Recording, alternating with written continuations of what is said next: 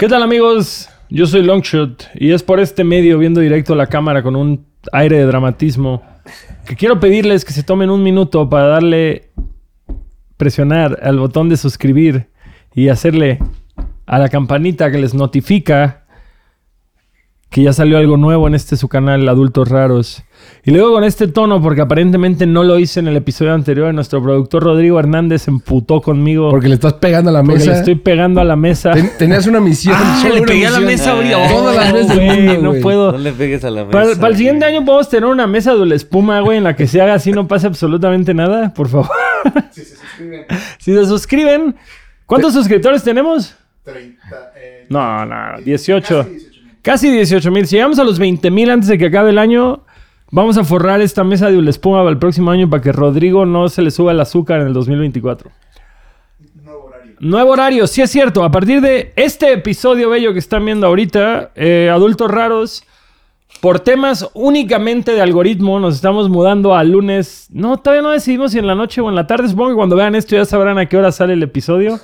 Los lunes, pero no sabemos si va a ser a mediodía o en la noche todavía. Pero ya lo sabrán ustedes ahora que están viendo esto. Damas y caballeros, tenemos a Proof en la casa. Nuestro amigo Proof, uno de nuestros raperos favoritos, que únicamente es superado porque es una de nuestras personas favoritas. Así que, Muchas gracias por la placer tenerte en el set. Sí. A la izquierda del padre tenemos a DJ Isaac, el mejor DJ en esta mesa, definitivamente. Y el único. Y el, pues mira, güey, todos pedos podemos ser DJs, pero DJs buenos solo DJ No Isaac. nos retes, no nos retes. No nos retes, mi perro. Atrás de las cámaras, únicamente Rodrigo Hernández, porque aparentemente todos los Hoy- hoy morros. están muy solos, ¿no? Güey, hoy no vino ni Abraham, no vino Emi, No está el pato, no está Luigi. Sayón, Sayón, yo le mandé una encomienda, güey. Como cuando Yoda mandaba a Obi-Wan a un planeta lejano, güey, a buscar alguna madre. Así está Oye, por ejemplo, ahorita. está ahí en el foro y... Y hoy ¿Hacen, no, güey. ¿Hacen apariciones normalmente? Normal, no, no, nada más gritan mamadas al fondo, güey. Entonces Sí. hoy va a ser un Ah, capítulo muy sobrio. Hasta, Ah. hasta siento que las luces están más tenues, tenues, y ¿no? sexys Más hoy. sexy. güey. Podemos gritar mamadas nosotros de repente. Ay. no sé, güey.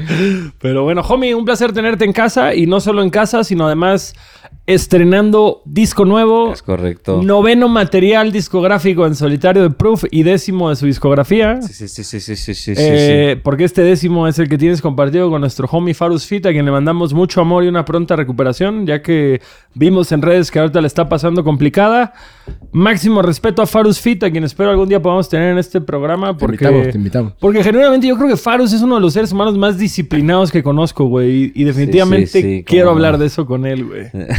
Sería una buena plática. Sería una gran conversación, güey. Pero hoy, hoy no es el día de Farus, aunque pronto lo será. Todos los días son de Farus, pero bueno. Homie, Proof, un placer tenerte en casa. Felicidades por el nuevo disco.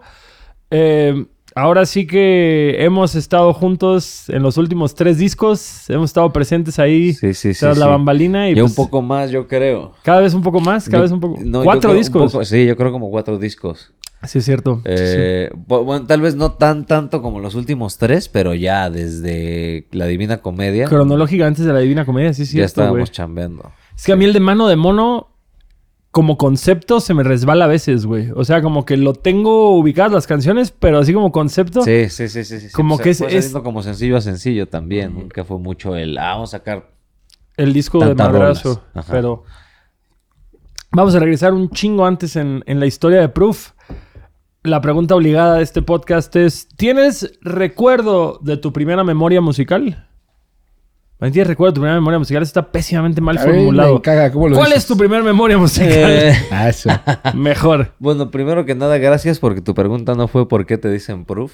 Ah, no. Esa era la segunda pregunta, ¿no? Eh, segunda pregunta. sí sabes que hay un rapero gringo que se llamaba Proof. La he recibido ya varias veces. Yo sé. ¿Qué se siente el... ¿Qué significa long-shot? Es lo mismo. Está ¿Qué significa long No, shot? en mi caso es ¿Por qué peor porque es que significa long shit. Y es como... No, güey, no. Me pasó ahorita en el avión un morro, güey. Yo, así de que todos callados en el avión y se para un morro. ¡Tú eres long shit! Y yo... Eh, de- No, mi carnal. Pues también te pasó lo de masacre en Teques, ¿no? También. En, Que te digo, la ay, media- long shit, ¿qué haces aquí? Pero bueno, ya. Paremos las preguntas de long shit y, y vamos con mi carnal. Pero bueno, se apreció el segmento, aunque breve. este, mi primera memoria musical.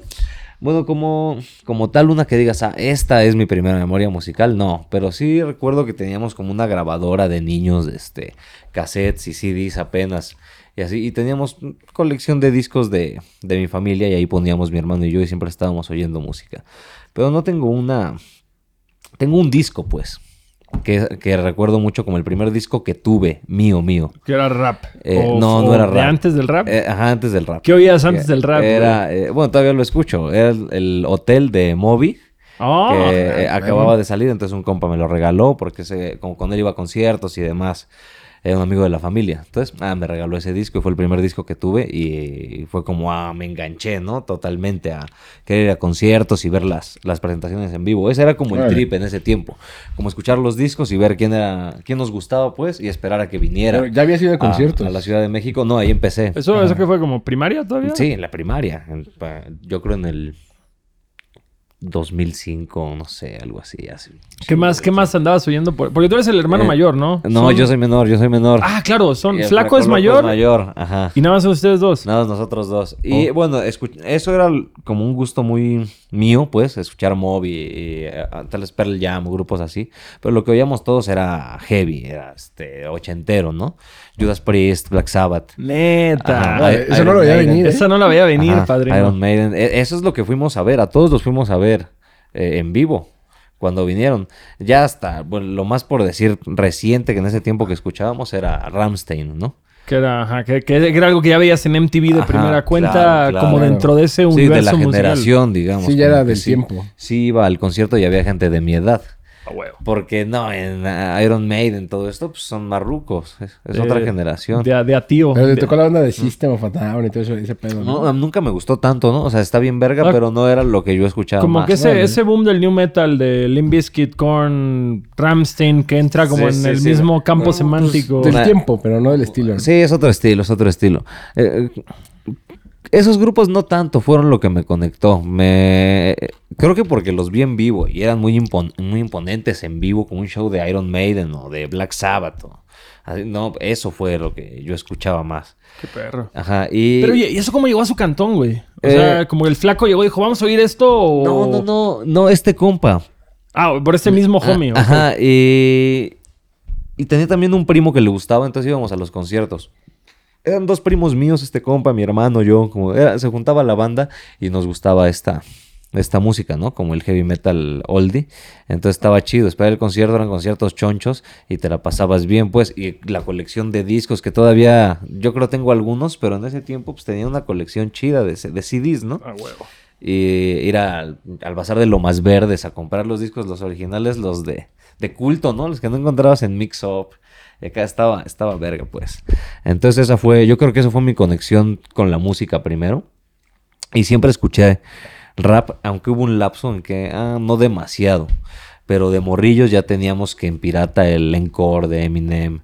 Y eh, pues, Control Machete, Cartel de Santa. Siempre que pasaba nos llamaba la atención, eso sí lo sé, a mi hermano y a mí.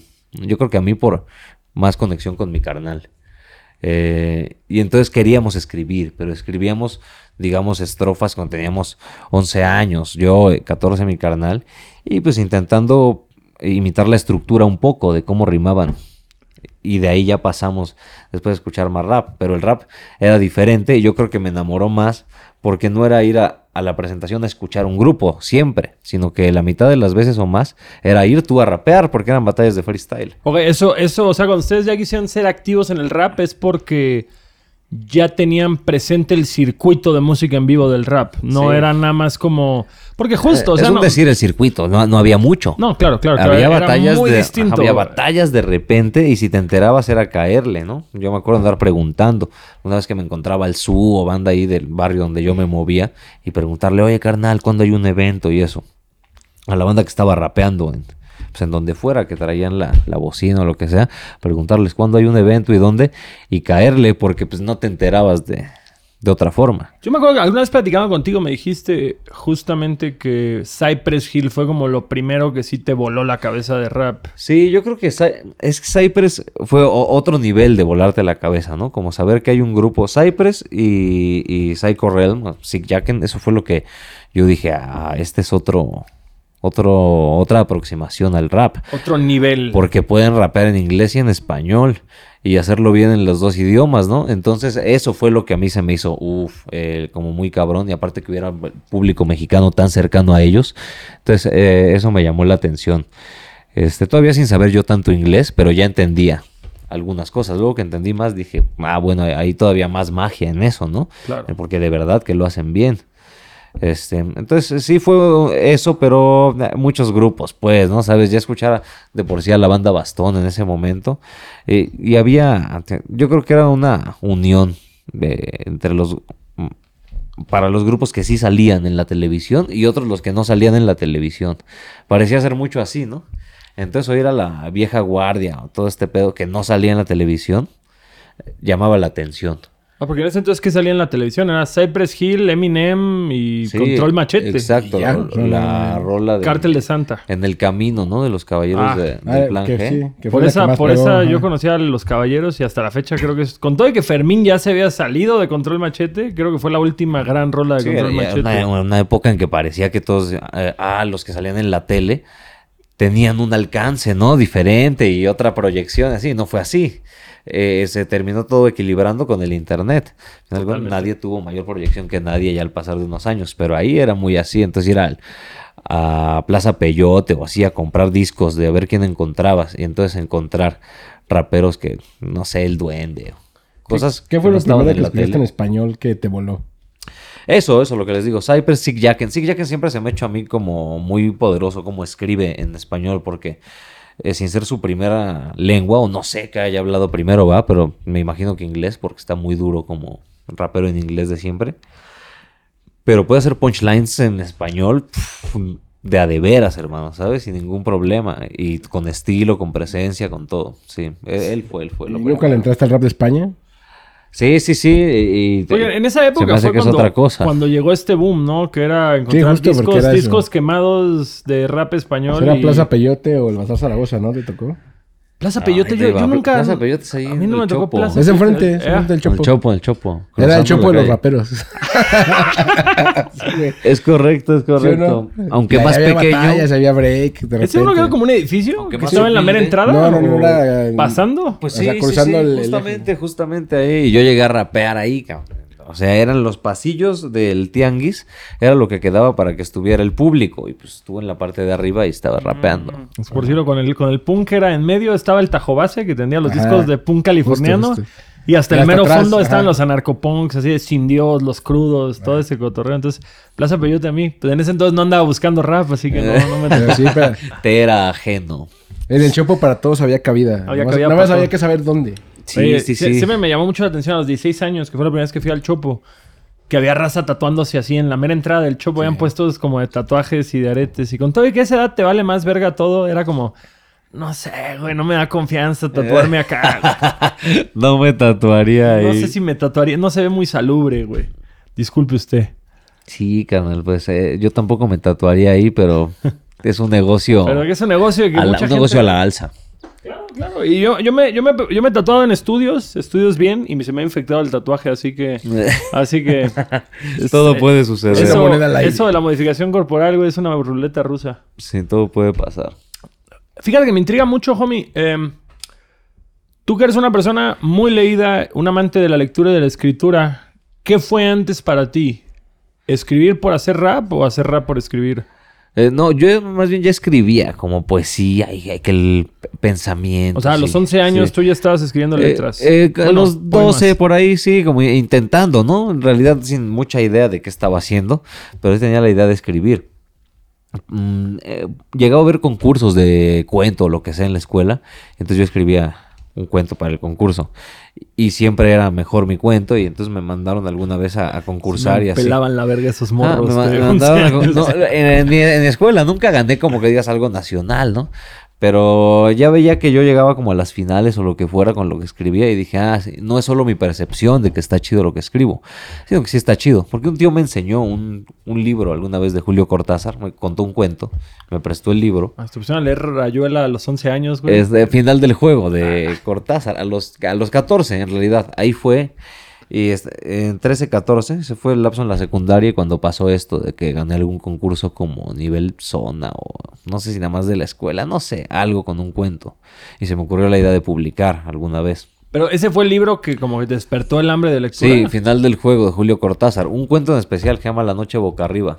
Ese- eso para mí fue como muy increíble, ¿no? Como, como cuando me lo contó mi tío, pensé, ¿cómo puede alguien eh, relatar eso con pluma y papel nada más? Y me dijo, ah, te voy a enseñar, te voy a prestar el libro para que veas cómo está. Cámara. Y de ahí fue empezar a leer y a leer y a leer y a buscar autores. Sí, leía mucho a Cortázar y desde ahí tengo esa costumbre, como empezar a leer un autor e irme sobre todos los libros que puedo encontrar de él si me gusta, ¿no? O sea, pa, pa, pa, y ya tener varias, este, mm, eh, ver varios lados del prisma, ¿no? Y conocer bien al autor. O sea, he hecho lo mismo con los que más me gustan, con Vonnegut, con Bukowski, con Kerouac, con Cortázar, eh, como leer varios libros con Lem de, eh, de su bibliografía para poder decir, ah, este es el escritor. ¿no? Ah, leí tal libro.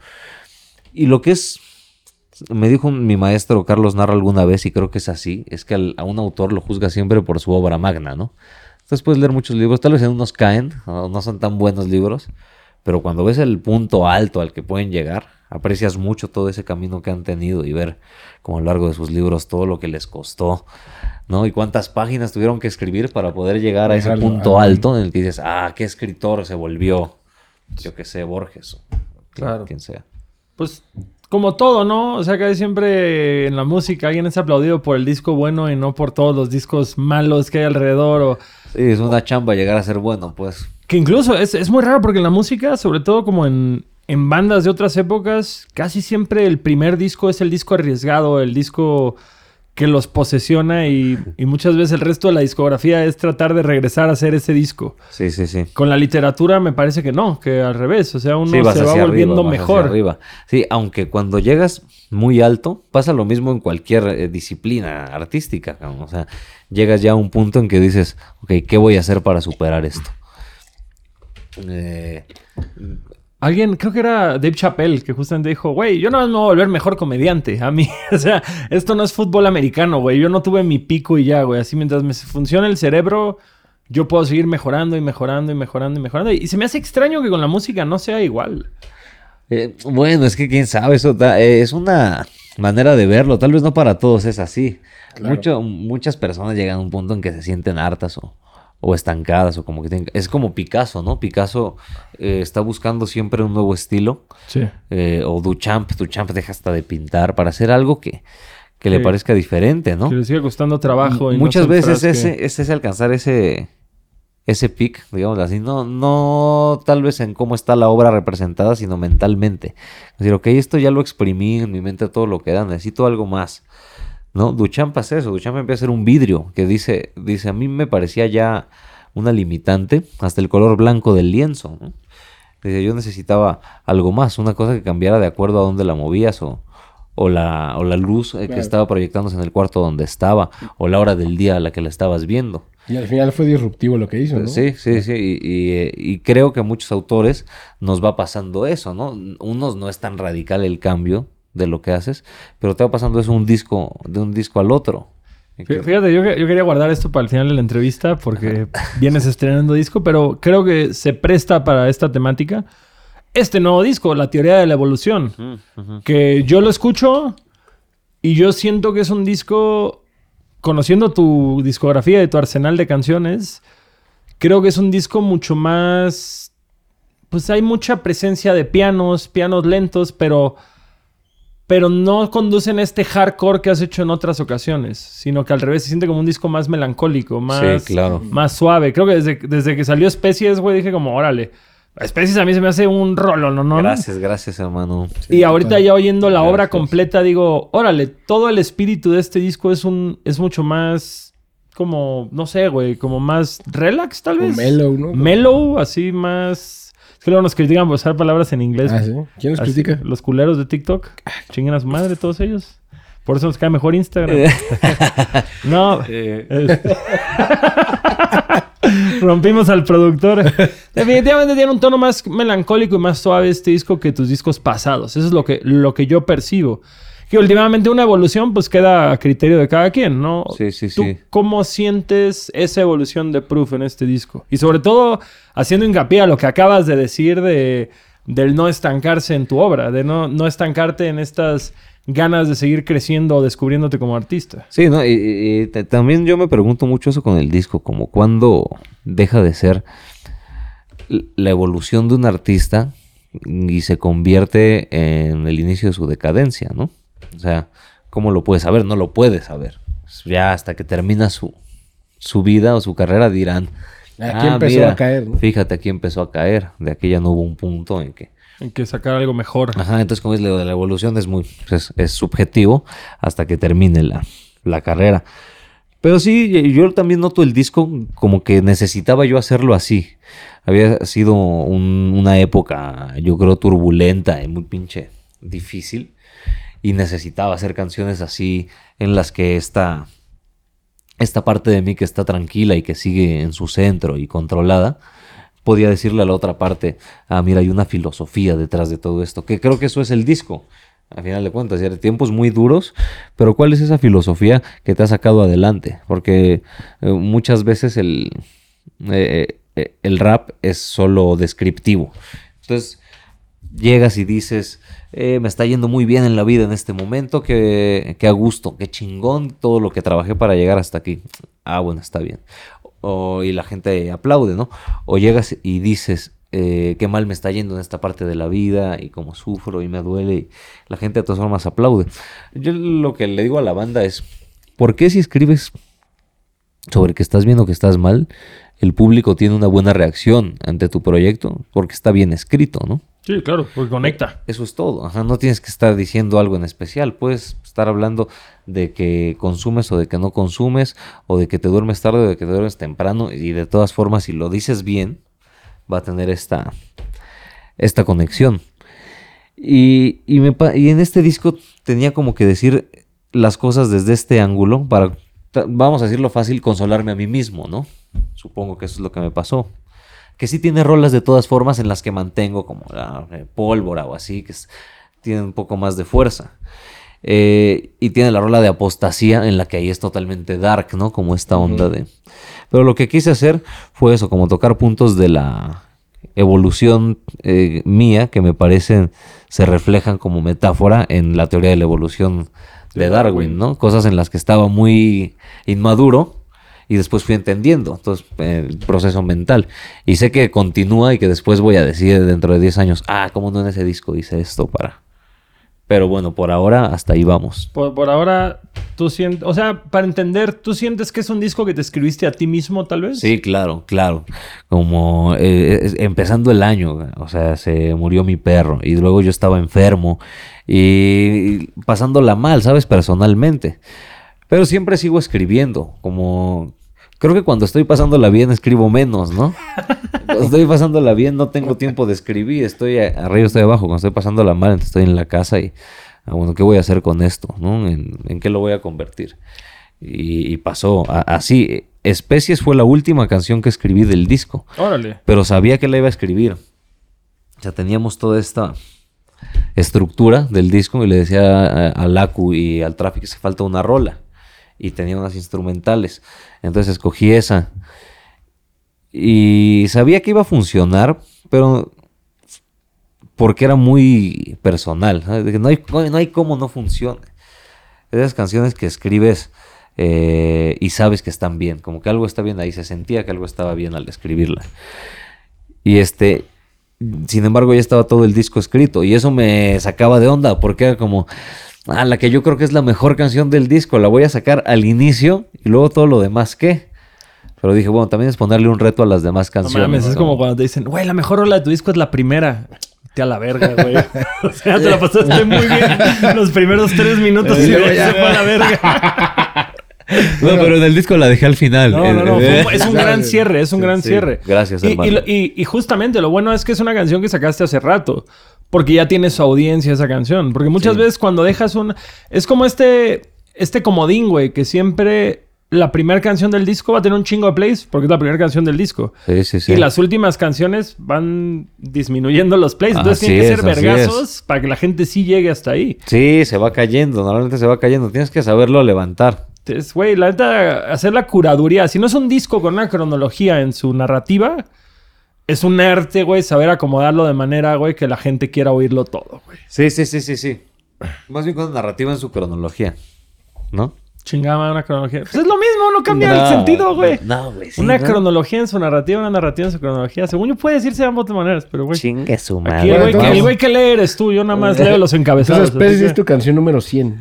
Eh, no, no, no, no sé si fue la número 100 especies justamente. Más bien no fue. No, el- en el disco llegué a mi canción número 100. Pero fue con las... Con este disco, O sea, ya pues. pasaste la canción 100. Sí, Pegué la mesa, perdón. Este, llegué, sí. Es que justo el otro día lo puse. Por la canción 100.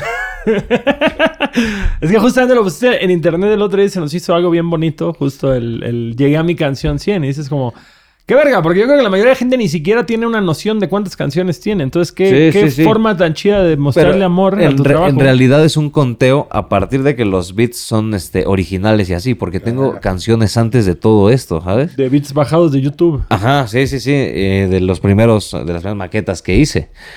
Pero que haya en mi catálogo ahorita, pues ya se pueden escuchar 100 rolas. Mi canción número 100 es Homo Sapiens, que es el intro del Es disco. el intro del disco. Eso es, ajá, la que siento que salió como rola 100, pero salió junto con Ruedo y Mercaderes. Sí, Entonces salieron, disco completo. salieron tres rolas, ajá.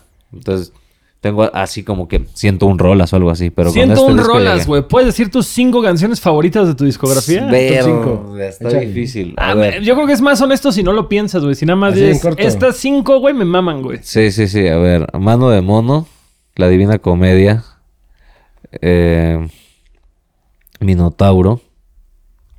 Esas tres son Son de, de lo, ley. de lo que más me gusta. Ajá.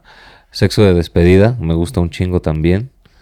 Siento aparte como que es otro ángulo de mí mismo, como que nunca hago rolas así y, y- e hice esa rola, entonces siento que ese es un, un buen quiebre. Y Tratos con el Diablo, esas me gustan mucho. Bonus track Sur 81, la mejor canción de Proof. Venga, venga, ahí está. Bonus track, Ahí la jefa, la jefa. 81. La jefa es un La gran jefa, rolón, güey. la agregamos. La agregamos a huevos, sí, sí, sí. An- Antes de seguir avanzando con esta temática, hay muchas preguntas que yo tengo en torno no solo al disco, sino a tu persona para con el disco. Justamente tú solito lo dijiste, cuando me la estoy pasando muy bien, ni siquiera escribo tanto. Y, Sí, sí, sí. y cuando, cuando estoy sufriendo, escribo más. Que creo que es. Creo que a todos nos gusta más leer de pasarla mal que de pasarla bien. No sé por qué tenemos ese mal, güey. No podemos hacer música feliz, no podemos hacer música de fiesta. Y ahorita empecé a hacer un, un disco nuevo y le mandé una maqueta a Isaac y... ¿De nuevo? ¿Bajón? ¿Qué? ¿No, no es suficiente con tu pinche disco pasado, güey? Eh, este año... Bueno, no, antes que Puede eso, durar para toda la vida. eh. puede dar para toda la vida. El lemón no es una etapa, mamá. El emo no es una etapa. Tú has hablado mucho justamente en toda tu discografía sobre consumo de alcohol, consumo de drogas, vicios. Y este ha sido un año de sobriedad, güey. Es correcto, es correcto. ¿En el pasado sentías o llegaste a sentir en algún momento, güey, que la fiesta entorpeciera tu trabajo? No, no, eh, eh, en ocasiones específicas, ¿sabes? O sea, llegó a haber alguna vez que no llegué a un evento eh, a rapear por estar cotorreando. Pero en general, en el panorama general, siempre fui muy aplicado, como con cumplir un margen para sacar un disco, o sacar un video para el sencillo, o llegar a los eventos 95 o 98% de las veces, ¿no? Entonces, en general, no, no sentía que lo entorpecía. Eh, pero entorpecía otras partes de mi vida. ¿Sabes? Como socialmente te vuelves menos capaz si estás muy metido en que nada más eh, loqueo, tomo, leo, este, Vida beatnik, vida ajá, y, y voy a rapear los fines de semana. eh, No tienes mucha vida social que digamos. Entonces, eso me llegaba a pasar. Y te puedes deprimir y es peligroso, cabrón, ¿no? Entonces, eh, yo siempre supe que tenía que dejar las drogas duras, ¿no? Todo, eh, perico, etcétera, todos los químicos. O tal vez no los químicos alucinógenos, porque nunca es algo en lo que me haya como metido, que digas. Pero los químicos digitales, aquí los, Ajá, los pues, químicos eh, hechos en laboratorio. Eh, vaya. el, el- el perico fue con lo que más duré, porque ya tenía muchos años que no me metía nada más, ¿no? Pero sí, ya hace un año que eh, eh, limpio y bien. He vuelto a fumar ahora estos últimos meses, pero el porro siempre supe que iba a volver. Como el porro me gusta y se me hace como que es, Pues no es es- dañino, es vaya. noble, me deja trabajar, me deja tener vida social, me deja hacer las dos cosas y, y además fumar, ¿no? No, Eh, no es como el alcohol. El alcohol también te quita la vida, o te quita la vida social o la profesional o las dos, si te vas muy recio, quiero decir, ¿no? Estoy hablando de consumir sustancias diario. Claro. Porque el, el porro lo puedes consumir diario y Claro. estar por ahí. El alcohol no, el Sí, perico aparte una tampoco. Peda diario, güey, andar No, periqueando mames, diario. No, pues no. Entonces, el, el perico, pues que siempre se vuelve de cada tres días, ¿no? Porque un día te das, al otro día te la curas, al otro día dices, "Ah, ando relax, y luego como que dices, ya llevo un chingo sin periquear. Ese Eh, pedo de vomitando de jamás voy a volver a hacer esto. Y Sí, al sí, siguiente sí. día, Y, ah, Ay, güey, qué pedo, güey. Sí, ahí Vamos a- vamos otra vez. Entonces se vuelve así cada tres días. Pero cada tres días te la puedes aventar otra vez dos días seguidos o así. Entonces se pone peligroso.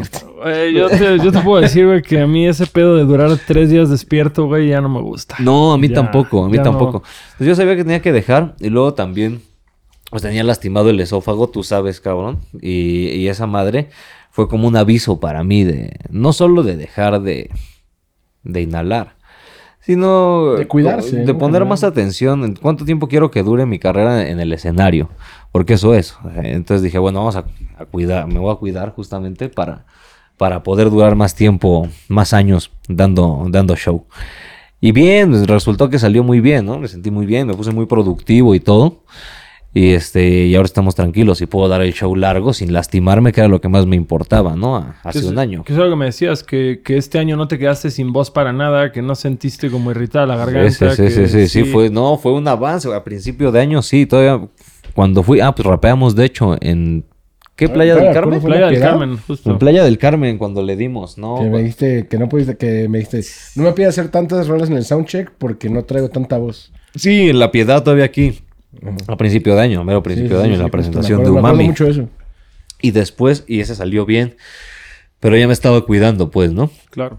Y después en Playa del Carmen, eh, ahí fue el, eh, como el pedo, porque eran tres shows seguidos. Era uno en playa, otro en Cancún, otro, no sé, ¿no? Eran tres, tres me eventos seguidos. Ay, Güey, tenemos la bendición que ninguno de nosotros canta, güey. Porque Ah, sí. el Vicky, güey, medio pierde la voz un día, Y güey. valió Y, madre. y se fue a la verga, güey. Nosotros Sí. mal que mal, güey, aunque estés medio afónico. carraspera, la puede rapear. sacas, Las la zafas, sacas. güey. Sí, Ese y dinero se va a cobrar. Sí, con en- o sin voz. en realidad solo tuve un evento donde no, donde no me, me sentí bien cuando bajé de cómo lo había hecho en Puebla, eh, cuando estaba malo, hace unos meses, hace 10 meses, así. Sí. Y eh, fue el único. De ahí en fuera, a sonar, ¿no? de ahí en fuera, Pero- ajá, de ahí en fuera todos me salieron bien. Y Además, creo que hace uno de tus años con más shows, ¿no? Sí, como tú 30 tuneaste shows, un verbo este año. 32 shows, estuvo chingón. Y esos que hicimos tres seguidos allá en el Caribe, me puse mal cuando terminé el tercer, el tercer show, pinche, me dolía un chingo, no podía hablar. Dije, no, necesito más tiempo de recuperación. Entonces seguí, fui alargando el tiempo de sin tomar y sin cotorrear, sin tomar este, café o cosas que acostumbro un chingo, hasta que ya me puse bien y pude volver a, a fumar y dos, tres cosas. Pero fue así. Estuvo bien, también me la pasé bien. En realidad no es como que, ah, cómo extrañé. No, no eh, extrañaba tomar café, eso era lo que más extrañaba. Ajá. Güey, es que No, es parte de la rutina, güey. Sí. Eso crudo sobrio, güey. Sí, una taza de café. Entonces te preguntan café o porro, café. Café, sí, es que, es que el café es como todos los días, eh, sin excepción, ¿sabes? Estés donde estés, un, un café. Padrino, yo al chile, si no me baño y no me tomo un café, no despierto, güey. Puedo haber dormido ocho horas, pero hasta que no tomo la primera taza Sí, de café, claro. no... Es buena pregunta la del café o el porro, pero creo que sí el café. El que- el- eh, cuando volví a tomar un trago de café después de que llevaba como ocho meses sin probarlo, lloré, cabrón. ¡Ah, qué Te lo bello, juro, güey! te lo juro. Eso, eso resume, güey, totalmente mi opinión de sí, la sí, cafeína, güey, sí, güey. totalmente. Bien cabrón, bien cabrón. Estuvo chido. Entonces también esto- eso estuvo bueno, volver a experimentar cosas después de tanto tiempo. Ah, Sí, como que te reencuentras con esos placeres, Ey, está chido. ey. Y el primer porro que regresaste, ¿no te pusiste hasta el macropito, güey? No, no, no, no. Fumé con el Aldo, nada más las tres, porque me invitó a su show. Aldo... Aldo Ah, sí, de los sea, de. Aldo, Aldo de Cuba. Ah, ya, ya, de Ajá, aldeanos, claro. Ajá, claro. Entonces fuimos, no, me di las tres nada más. Y ya me fui. Eh, me puso muy leve porque fumé poco. Fue la presión social. Pero después, pero no, ya había yo pensado que se iba a volver a fumar. Porque me había dicho... ah, Quiera cuando- o no. Me había dicho, "Sí, cuando caiga fumamos. Y dije, ah, yo ya quiero volver a fumar, pero me voy a esperar. Dije, para caer en el show y que sea fumar. algo bueno, que valga la Ajá, pena. Y este, y después ya en, en mi cantón, ya fumé con una mota bien, un porro completo, con mi morra, ¿sí? Dije, ah, esto era. Ahí sí me puse hasta la verga. Ojito de topo, güey. Sí. O sea, con nada más fue de besito, ¿no? Sí, no, no, fumé bien, pues nada más era un porro corriendo, pero no estaba tan fuerte la mota. Y al final de cuentas, pues está corriendo, no es tanto. Eh, no, no, ya cuando me puse, me puse de veras, estábamos viendo Los Soprano justamente, y se me, me iba el pedo como de, le bajé al volumen, yo la estoy escuchando muy bajito, que es verga, güey. Dije, "Ah, hace mucho que no me ponía así de Pacheco, estuvo divertido, pues, como extrañaba eso. Hace, un, güey, llevaba 10 años fumando todos los días. No. Entonces, pues 10 años sin sentir esas pachecas de, a- de, de la veras, la ¿no? violencia. Son las primeras dos, tres semanas que vuelves a fumar. Güey, teniendo a tu morra que fuma mota, güey, que no sé, digo, no conozco el consumo canábico de tu pareja, pero si tienes una pareja que fuma diario y tú no puedes fumar, güey, no llega el punto de... Ah, no, ve. fue etapas, ¿no? Porque primero yo llevaba muy poco tiempo sin fumar cuando empezamos a salir. Entonces ella era como. Ah, ah, forja- fórjame un porro. Y lo forjaba y estaba yo a punto de prenderlo por el puro reflejo, ¿no? Y después ya llevaba mucho tiempo como con este... Pero ella iba manejando y yo forjaba, o ese era el pedo. Entonces siempre en ese, en ese cacho de que ella iba manejando y yo saca, o le quitaba la pinche capuchita al porro o la chingada para que para prenderlo, siempre me daban ganas de fumar. Pero ese era el único momento. El único momento. Ajá, de ahí Sí, afuera bueno, todo bien. control, Ah, ya se control. daba. y bien, sí, es- también pienso mucho eso, ¿no?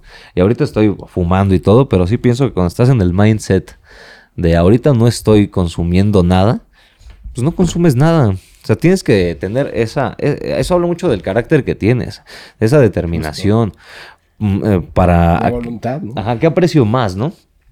Este efecto que me hace la sustancia o el efecto de estar bien de salud, esa tranquilidad que te da estar bien de salud.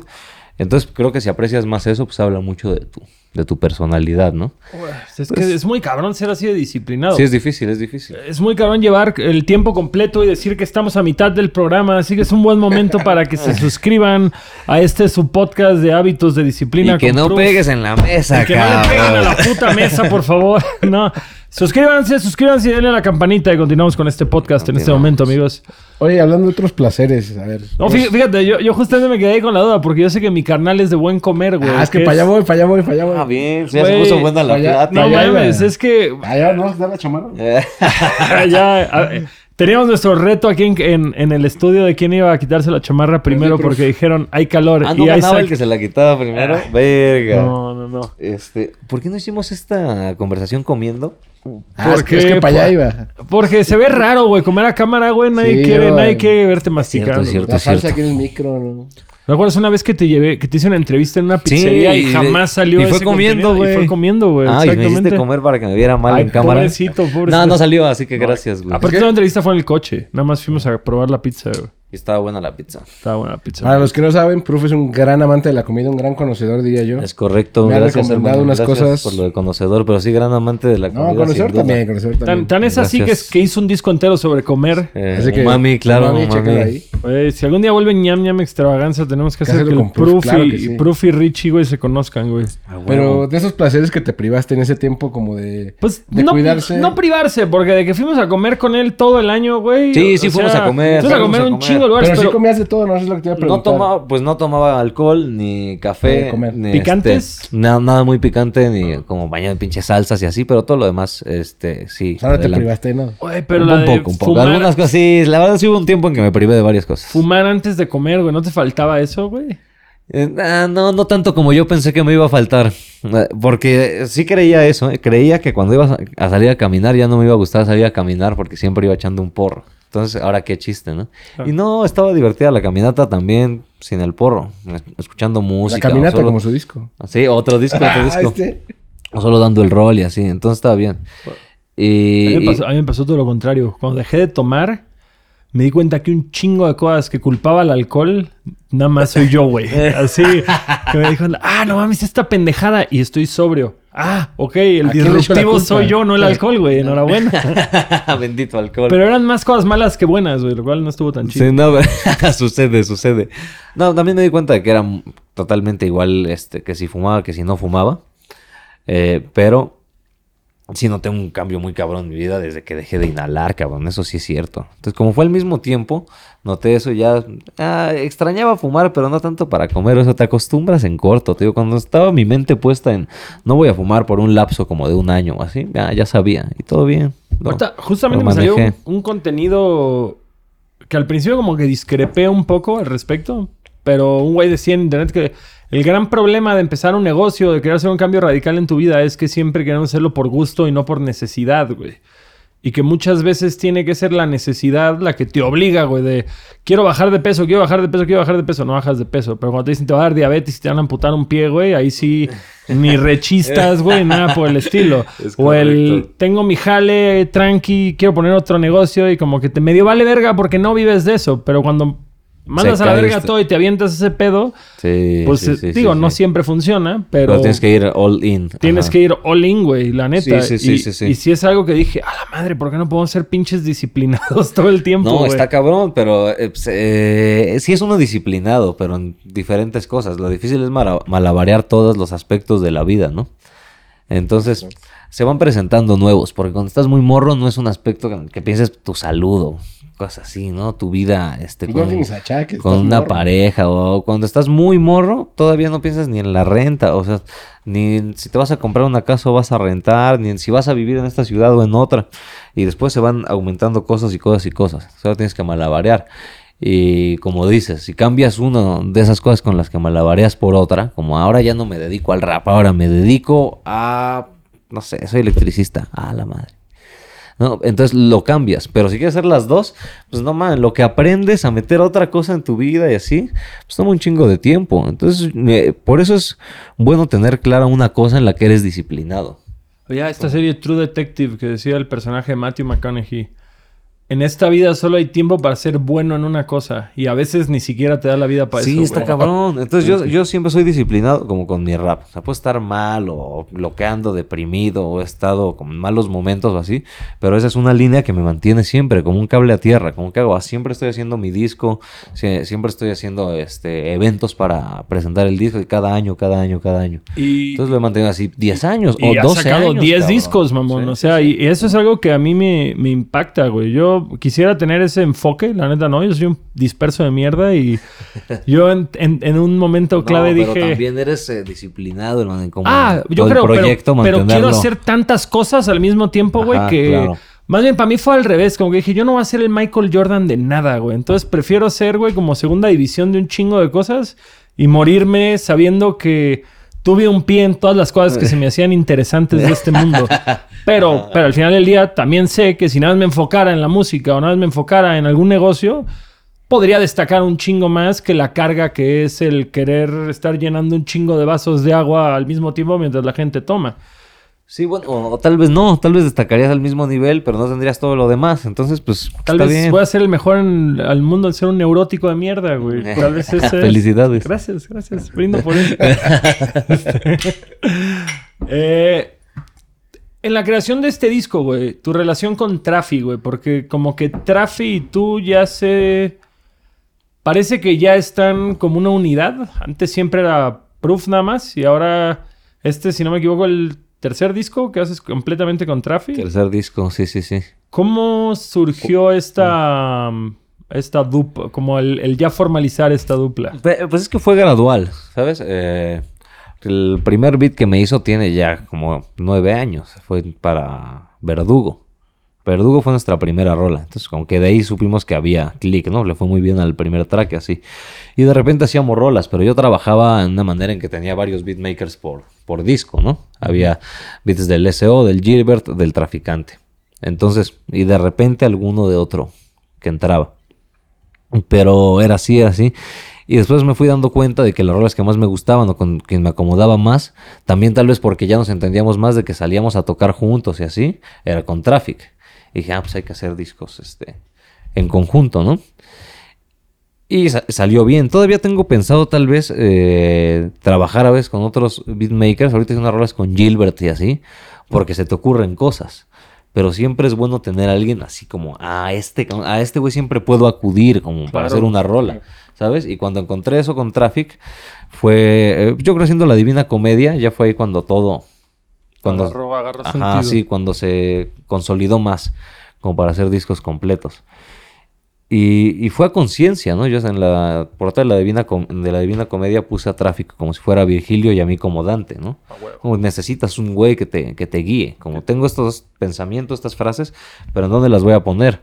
Ah, bueno, entonces fue a conciencia todo este, vamos a hacerlo en serio, hacer un proyecto juntos. Y ha funcionado, y es trabajar pues un chingo de rolas y todo.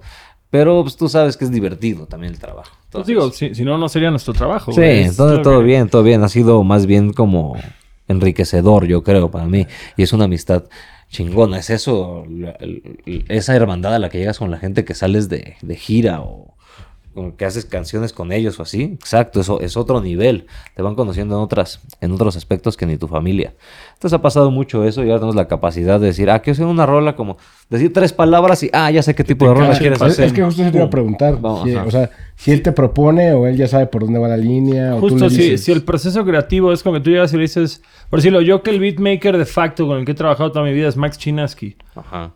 A mí me sirve llegar y mandarle una referencia. decir, quiero algo que suene como en este cotorreo. Fíjate en la guitarra de esta canción, quiero algo que tenga esa vibra.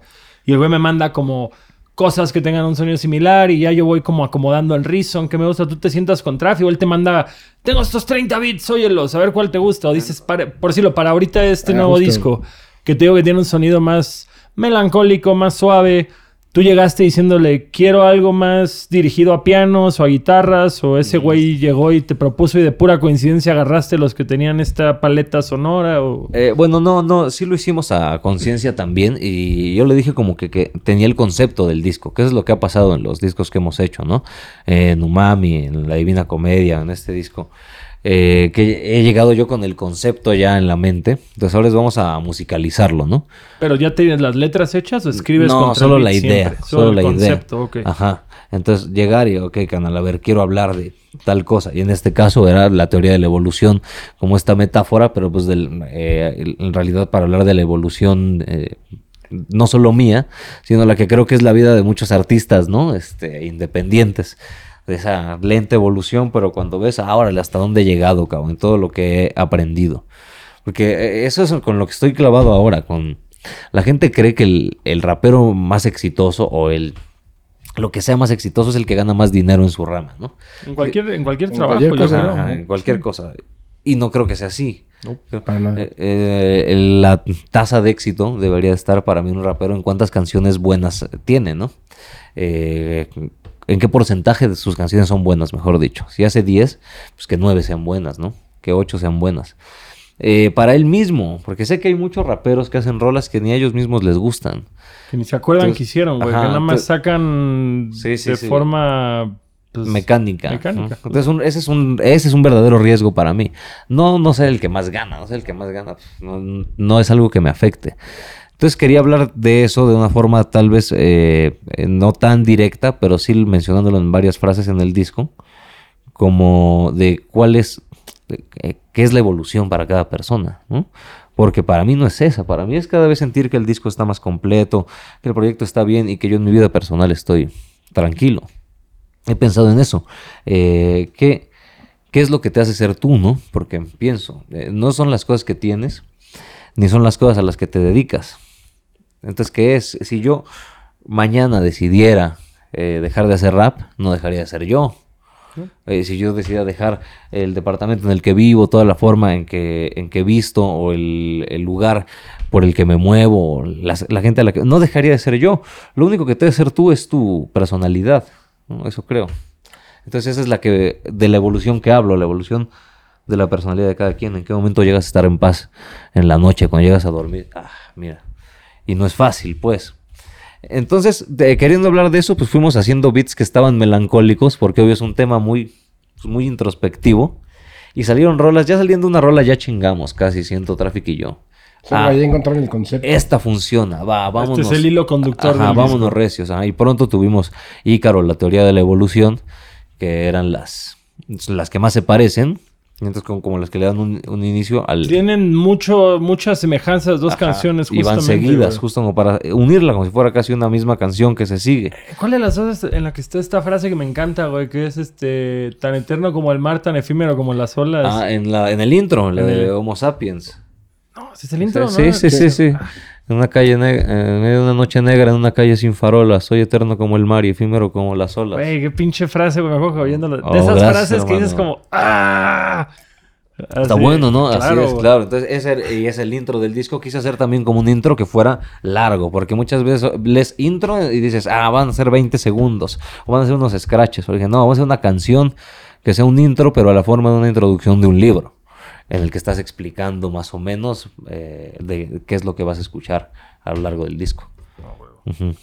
Oye, creo que, mira, así, así deberíamos este, marcar el éxito. Eh, los discos que tengan más momentos. ¡Ah! Con una frase, güey. Claro, claro, eso Cuéntalos, es. ese es el disco ganador. son las barras. Eso Eso es justamente cuando digas "Eh, eh, esta canción funciona, eh, ese es, ese es un punto hacia el, el éxito, que es momentáneo también, pero pues el éxito del, del rapper, ¿no? Saltando, saltando de vuelta al disco pasado, ahorita que estamos preguntando todo esto de la forma en la que escriben discos en conjunto Traf y tú. El disco pasado, Umami, la canción Umami, no mames, se sale completamente de todo lo que has hecho en tu discografía. Sí, sí, sí, sí, sí, sí. Ese pedo fue. No sé, güey. Yo cuando lo oí dije. Este fue el Trafi diciéndole al Proof Bass, güey. A ver, súbete este ritmo a ver cómo queda, güey. De, de una forma, eh, escuchamos un beat de alguna rola del Morad. Que- ajá. Sí, es de España. Ajá, es como... pero Como marroquí español, Como marroquí español. Entonces, tiene unos samples así más marroquíes. Y este... Y le dije al Traffic, ah, me gusta como... Me gustaría intentar algo en un beat de este... De esta onda. Y me dijo, pero es que tenemos que hacerlo entonces bien mexa, ¿no? Porque pues lo haces de acuerdo a tu raíz y vamos a agarrar este concepto. Hacer algo como con un sample mexa. Arre. Y me dijo, ¿qué tanto? Y le dije, tú date, ¿no? Entonces, él hizo el beat y me dijo, ahí está, tú me dices, pues yo creo que estaría chido que experimentaras. Y pues a mucha gente le gusta, a mucha gente no, pero estuvo chido. eh, yo sabía que lo podía hacer, porque yo cuando yo empezaba a rapear usaba beats así, eh, que encontraba de ese tipo como con mucha, Con más, más para más up tempo, vaya. Mucho power, ¿no? Sí, y justo Y- me acuerdo que te dije, ¿no? Como, oye, a ver si esto no va a recibir mucho hate. Ah, sí, no, no recibió no tanto hate. hate, Poco de hate, pero es normal. Eh, Si yo- no hay hate, no cuando, cuando nos mandaste esa canción, el Isaac y yo estábamos como de. Bueno, esto es algo interesante. Eh, Esto va a salir. Sí, pues salió. Y bien, y le dan cariño. Le fue, a- güey, a mí me gusta y me gusta para cerrar. Y yo, yo esa pinche canción me la imagino, güey, así como, como en una escena Fast and the Furious, güey, como en alguna peli acá, güey, que entrar esa rola. Sí, güey. sí, sí, tiene, un- tiene una vibra. Tiene, tiene vibra cinematográfica esa canción, güey. Sí. sí, me suena. Este, que te acerques al micro, dice el señor productor. Ah, Ok, sí, sí, sí, sí. Ya ves es que los raperos tienen que o rapear así, güey, o estar en un Eh, podcast Es que así es mi sonido, carnal. Así es mi sonido, carnal. Es que me veo bien verga en cámara. Así. Em, ¿Tú cómo agarras el micro? ¿No lo agarras como rapero? ¿Lo sí, agarras pero bien? me regañan, güey. Yo nada más lo veo. Creé un sistema, güey. en el que Entonces ya un- un si eres arito- rapero, te, te he dicho que eres rapero, Gracias, ya pa, lo gracias. comprobaste, güey. No mames, en TikTok siempre me ponen rapero, entre comillas, güey. Malditos sean, ¿no? Ni siquiera agarras mal el micro. Ni ¿Qué siquiera agarras de mal el micro. ¿Qué clase de eres? poser?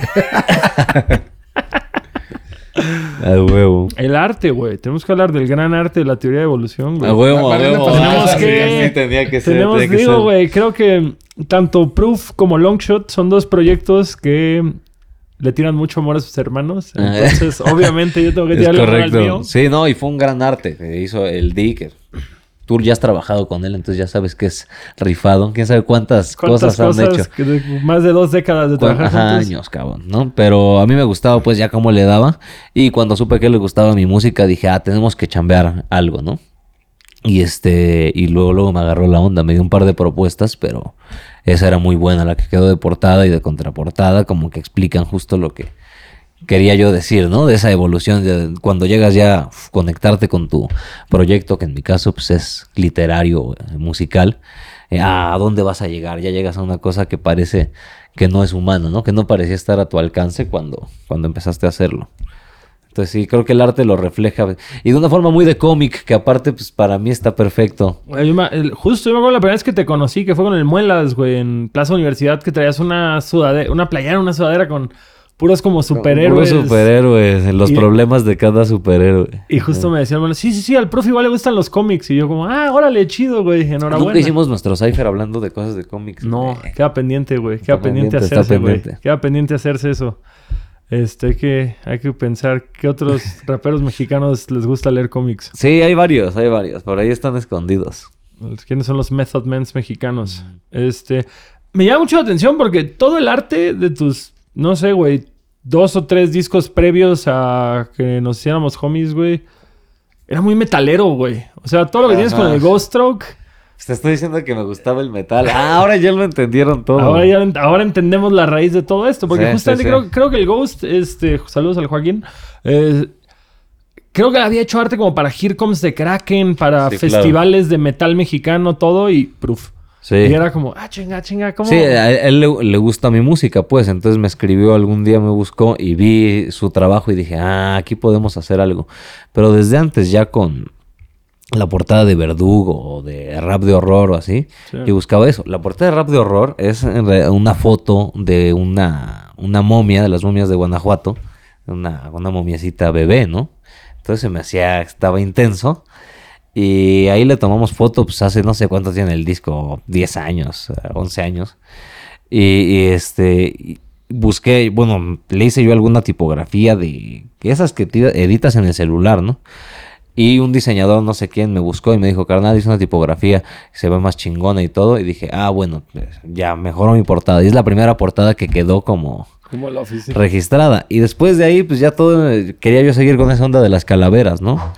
Pero creo que se fue cumpli- fueron cumpliéndose como ciclos, porque los primeros fueron la como trilogía de, este, de puras calaveras, que era rap de horror, verdugo, caminata.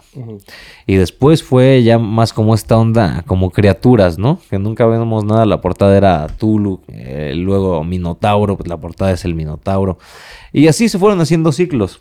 Después ya me dieron ganas de aparecer yo en mis, En tu arte. en mis portadas. Que sentí que no lo había hecho y la forma que se me hizo la correcta fue pues como Dante, ¿no? En el de la Divina Comedia. Y ahí ya estaba yo con esto de trabajar con ilustradores desde lo de Ghost Rock, que me gustaran, pero ir cambiando de ilustrador. Entonces luego Minotauro y la Divina Comedia las hizo este Gustavo Santiago. Está bien cabrón. Y tenía ganas de trabajar con, con el D. Y este disco, yo, yo hubiera querido yo dibujar la portada, porque la tenía muy en la, en la cabeza, ¿sabes? Como qué quería. Como la ilustración. ¿Sabías qué querías para la Ajá, ilustración? pero después dije, no, yo no sabría cómo. En, en todos los pasados, ¿tú te, habías, realidad. ¿tú te habías involucrado en los anteriores en decir, quiero esto así de esta forma, lógralo? O... Eh, eh, no, no en todos. No, en este yo creo que me involucré más. Este, el Verdugo ya era una ilustración que existía y yo la escogí. Pues él iba empezando, ¿no? Caminata quedó, bueno, pues sí como quería, pero tal vez no justo como quería la, la portada. Y ya luego, eh, bueno, sí, con Ghost Rock ya trabajé de una forma más directa. Quiero que sea esto, y tú, las bocinas y la chingada. Pero sí, eso es lo que me gusta. Como ir trabajando con ilustradores que digo, ah, va. O sea, el Dones, el que me hizo la tipografía del, de Umami, también a mí me gusta un chingo. Entonces, eso como ilustradores mexas que puede- es una un tipo de colaboración Claro, claro. Ajá, poderoso. ¿Hay, hay algún otro ilustrador que te quede pendiente un jale con él? ¿Que te gustaría? Sí, sí me quedan varios, pero ah, ahí vamos a ir viendo. Ah, sí, ah. sí, sí. Este, ve- te- tengo una amiga que se llama Crisia González, que con ella, ella ahorita está haciendo, más bien me regaló un, un dibujo para la portada de, de mi poemario, más bien de un libro que voy a publicar. Y ella, ella era la que tenía pendiente más próxima, ¿no? Porque ella me ha dibujado a mí y demás en ocasiones. Y ella no es una ilustradora cualquiera, ella es una verdadera pintora es in- increíble, ¿no? Entonces esa colaboración está próxima a salir, pero ya existe y espero que haya más, pero con ella es la lo que sigue, pues. ¿Y para ti qué es lo que sigue, güey? O sea, ya salió el disco. Obviamente la respuesta fácil es, pues, el disco que sigue, porque... Sí, sí, sí. Bueno, por- ahí nos podemos unir a lo de los este ilustradores. Hay un ilustrador que se llama Andrés Ríos, que son las Ah, ilustraciones digitales muy dark, poderosas, y queremos trabajar con él para el, el próximo disco. Entonces tenemos ideas, pero todavía no canciones, ¿no? Sí tengo canciones guardadas, pero no para el próximo disco. Tengo un par de sencillos ahí. Como que esta rola me gusta, pero no tiene concepto Exacto. que vaya con el álbum. Así es, así es. ¿Y ya pensaste el concepto del siguiente álbum? o Sí, sí tengo ideas, tengo ideas. Pero también ahorita quiero que vaya saliendo esto porque grabé con el Lobo, grabé con el Tren Locote. Eh, tengo la idea ya de hacer la rola con Aldo, ya estoy escribiendo, estamos escribiendo eso. Entonces quiero ver si salen primero estos fits y después el disco, o si alguno como que le va dando forma al disco o qué. Ahora que me acuerdo, tenemos una canción. Sí, tenemos no una canción tú y yo que no ha salido, que según dijiste iba a salir este mes. Todavía no acaba el mes. Eh. Todavía no acaba el mes. Tengo nueve días para cumplir Él, mi él puede promesa. decir muchas cosas, pero... Él puede Carnal, decir yo mido el tiempo de una forma distinta. Mi amigo Samper me enseñó a estirar los minutos y los segundos. este. ¡ja! Pues sí, pues eh, eh, entonces te- quiero que salga todo eso y ya después vamos a ver. Pero sí tengo ideas para el próximo disco ya, definitivamente. Y además dices que acá estás por sacar un poemario ahorita. Sí, sí, sí, sí. un- eh, es una colección de poemas como de unas 70 páginas. Ajá.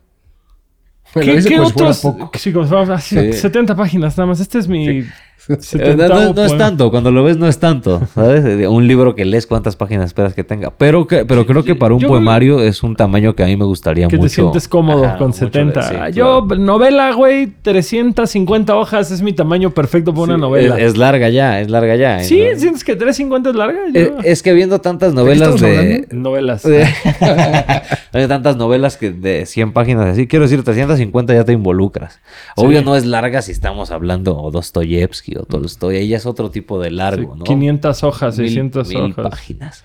Pero, pero no, o sea, 350 ya es un libro. Ya, ya hay compromiso, pero no. Está pero, sustancioso. pero también puedes acabarlo en un mes si, si Si lees poco como sí, yo. claro, claro. Sí, sí, sí. Oye, hablando de literatura, no sé, ¿qué, ¿cuál sea tu top o qué recomendarías? ¿Qué estás leyendo? Bueno, estoy leyendo un, un libro que se llama Se está haciendo cada vez más tarde, de Tabuki. Que bueno, voy a recomendar a este escritor porque lo estoy leyendo ahorita, pero pues no, no, no termino, ¿no? Si empiezo con recomendaciones de aquí para allá. A cinco. Pero, como, como, tu, como tu discografía. Cinco canciones. Sí. Cinco libros. bueno, voy a hacerlo como lo hicimos con las canciones, en lo que se me ocurra primero, porque si Para esa gente que quiere empezar difícil. a leer, güey, y te Ajá. sigue y respeta tu opinión, cinco libros que le recomendarías a, a cualquier persona que quiera leer cosas chingonas. Bueno, creo que es de ley leer la Metamorfosis de Kafka. Sí, sí, la Biblia. Eh, no, El Génesis. no, esperemos que no. Esa te la leen cada ocho días y vas tú a, a la iglesia. Ah, Te la leen sola. Pero no hay necesidad. Este, no. Metamorfosis de eh, Kafka. Metamorfosis de Kafka, eso es de ley. Aunque bueno, si vas a leer a Kafka, leer la metamorfosis y el proceso. Eso, aparte, fue de lo que a mí también me gustó mucho cuando empezaba a leer, ¿no? Solo y cartas al padre. Eh, no la he leído ¿no? nunca. 100 hojas, igual Y chiquito. está bueno. No. Es, es Kafka haciendo todos los güeyes que le hemos reclamado cosas a nuestros papás Ah, y que luego dijimos, chale, güey, me fue bastante bien, güey, qué verga, tengo que andar Eh. quejándome, jefe. No sea, no, No. sea mamón, Kafka. No, no, no lo leí, no lo leí. Pero bueno, es que podría decir cinco nada más de Kafka. Pero no, a ver, vamos a decir algo de Uno, Cort- uno por autor, uno por Sí, autor. ya que mencionamos a Cortázar, Cortázar leer historias de cronopios y famas, creo que ese es un libro para todo mundo que empieza a leer como textos cortitos y así te, te engancha, ¿no? A Kurt Vonnegut, este, Matadero 5, tengo que decir, porque es el más, eh, como con, con el que lo conoces más a él, ¿no? Eh, y ya algo más denso a lo mejor, pero que creo que también me enseñó que había otra forma de escribir, Las Palmeras Salvajes de William Faulkner. Aparte, la traducción es de Jorge Luis Borges, la traducción al español, y pf, es increíble. Y ver cómo Borges es capaz de no solo de escribir él, sino de eh, traducir tan bien desde el inglés. Y no parecer Borges, sino parecer eh, Faulkner, como debe ser. Como saber interpretar la voz del sí, autor. sí, sí. eh, ese es otro, eh, otro, otro cantar, dirían por ahí, Claro, hermano. claro. Y eh, a ver, ¿a quién más vamos a decir en la, en la lista? Bueno, La Feria de Juan José Arreola, que es para decir el libro Mexa que rompe madres. Y algo Mexa más reciente, Lodo de Guillermo Fadanelli. Ahí están, librazos todos. No hay desperdicio de verdad. Y creo dije pura novela, que es lo que estaba intentando. Entonces, ahí estamos. Perfecto. Va. Buenísimo. Y leanlos también ustedes. No, a mí no me gusta leer más que los de Jordi Rosado, mi bro. ¿Qué onda con...? ¿Qué onda con el hip hop proof? ok, ok. Oye, ¿quién diría que Jordi Rosado terminó ¿Qué- siendo no el es mejor que onda, es que? No, y lo hace muy ¿Qué bien. huele? Ah, No es que onda es ¿Qué huele que con el rap mexicano? ¿Qué huele con Kafka? Ay, ¿cómo si nos leyó? ¿Cómo sí los leyó mi carnal? Es una pregunta trampa. Anda- ándale, trampa. caí, caí. Pues, homie, se nos está acabando la hora. Eh, ahora sí que gracias, gracias por tu tiempo, gracias por compartir No, hermano, pues, tu experiencia y sabiduría. Em, no sé, güey, ¿hay alguien a quien le quieras tirar un shout out, algo nuevo mexicano que estés oyendo, algún nuevo MC que digas ponga la atención a este güey? O que Sí. sientas que no está recibiendo la atención que merece. Bueno, no, no nuevo, pero en realidad creo que con la gente que he colaborado últimamente es justo eso. Banda que yo creo que sí tiene público, pero merece más público, que es el Visor, eh, señor Marrano. Y creo que ellos dos son los que vienen más ahorita fu- fuertes para mi gusto de, de rappers. Entonces, pues, seguir escuchando lo que hagan, que seguro va a estar muy, muy, muy poderoso. Güey, ellos dos y WP de Monterrey, yo creo que son los tres que Claro, más estoy oyendo ahorita, güey. Sí, sí, sí, sí. Entonces yo creo que está lo que viene más fuerte de, de México. Y también decir que este, el proyecto para mí ahorita de Farus Fit es el que siempre hay que estar pendientes, como de que está queriendo hacer algo, ah, queriendo apoderarse. Entonces vamos a ver qué más viene. Yo también quiero trabajar ya con él nuestro siguiente álbum. Entonces ahí vamos a estar también de, de primera mano, ¿no? Involucrados, carnal. Y ya vamos a sacar nuestra canción tú y yo, ya, ¿no? Es todo, padrino, eso es todo. ¿Cuántos años, carnal? Dije, ah, sí, si hiciéramos una rola. Una por año. De- A partir del próximo año, una por año. Va, vamos a desquitarnos. No, gracias por la invitación. Qué chingón. Y este, y que les vaya muy bien con todo este proyecto en lo que viene, hermano. De verdad se los deseo. Y me da gusto haberle caído. Sabes que es, es de corazón. También una por año, una por año también vas a tener que venir, güey. Cada vez que Sí. haya disco nuevo, hay plática con Proof.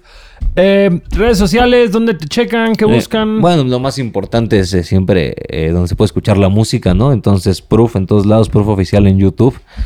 Y mis redes Proof, Proof en Instagram y Proof Doctor M en Facebook. Ahí estoy. Mame, ya homológalo, carnal, por favor, güey. Eh. Son un chingo güey. difícil. está- Busca Proof donde sea y te vas a Busca Proof, Google y la plataforma que estás buscando y sale. Mi carnal, un placer tenerte en casa. Ánimo, ánimo. TJ Isaac, Gracias. Rodrigo Longshot, Adultos Raros MX en todas las redes sociales. Síganos, suscríbanse y apoyen el talento local, internacional. Talento chido y ya. El talento, apoyen el talento. Es correcto. Eso es todo. Hasta Ánimo. la próxima semana, amigos. Proof, proof, proof, proof. Que no le peguen a la mesa, güey.